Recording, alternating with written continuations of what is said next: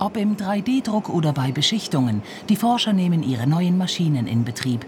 Denn die EMPA hat hier heute ein Zentrum eröffnet, das den Schritt vom Labor zum Massenprodukt beschleunigen soll. Und hier drin soll sich dann beispielsweise Metalldampf Schicht für Schicht niederschlagen und zu noch dünneren Solarzellen werden. Das Spezielle daran, die Forscher arbeiten nicht mehr in ihrem kleinen Labor, sondern mit Industriemaschinen.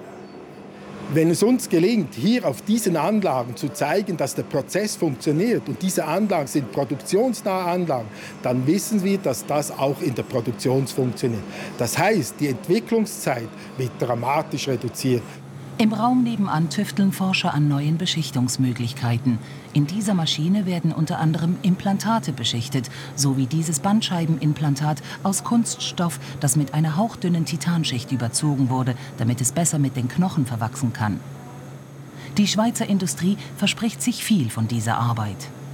Dieses Zentrum wird der Industrie helfen, diese wissenschaftlichen Erkenntnisse sehr rasch eigentlich über diese Pilotanlagen wissenschaftlich begleitet äh, zu verstehen und dann in ihren eigenen Firmen zu nutzen und damit innovativer zu werden, wettbewerbsfähiger zu werden. Und das ist der Schlüssel für den Erfolg der Schweizer Industrie. Denn die Richtung ist klar. Die Schwerindustrie wird in der Schweiz je länger je mehr von einer hochmodernen Spezialitätenindustrie abgelöst.